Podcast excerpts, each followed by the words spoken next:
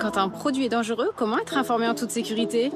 Elodie, vous avez été entendue. Et croyez-moi, vous n'êtes pas la seule à vous demander où et comment trouver la bonne info sur un produit dangereux. Il faut dire que ces dernières décennies, plusieurs scandales sanitaires tels que le lait infantile contaminé à la salmonelle ont mis à mal la confiance de bien des consommateurs.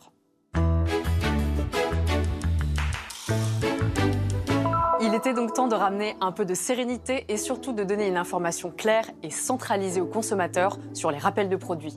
C'est ainsi qu'est né Rappel Conso, porté par les équipes des ministères en charge de l'économie, de l'agriculture et de la transition écologique. Mais qu'est-ce qui se cache vraiment derrière ce nom, fruit d'un travail interministériel? Eh bien, on trouve un site public unique dédié au rappel de produits de consommation courante, alimentaires ou non alimentaires. Concrètement, ça veut dire que dès qu'un produit fait l'objet d'un rappel, celui-ci figure sur le site.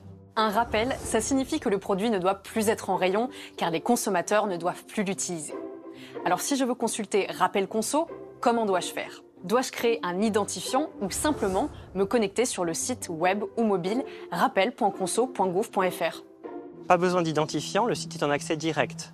Là, vous trouverez une fiche produit avec le nom, la marque, le numéro du lot quand il y en a un, le circuit de distribution, le risque encouru et la démarche à suivre.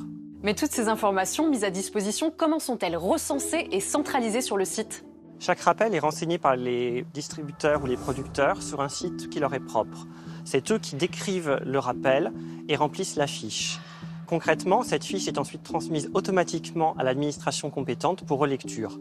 Lorsqu'elle est approuvée, la fiche est publiée sur Rappel Conso.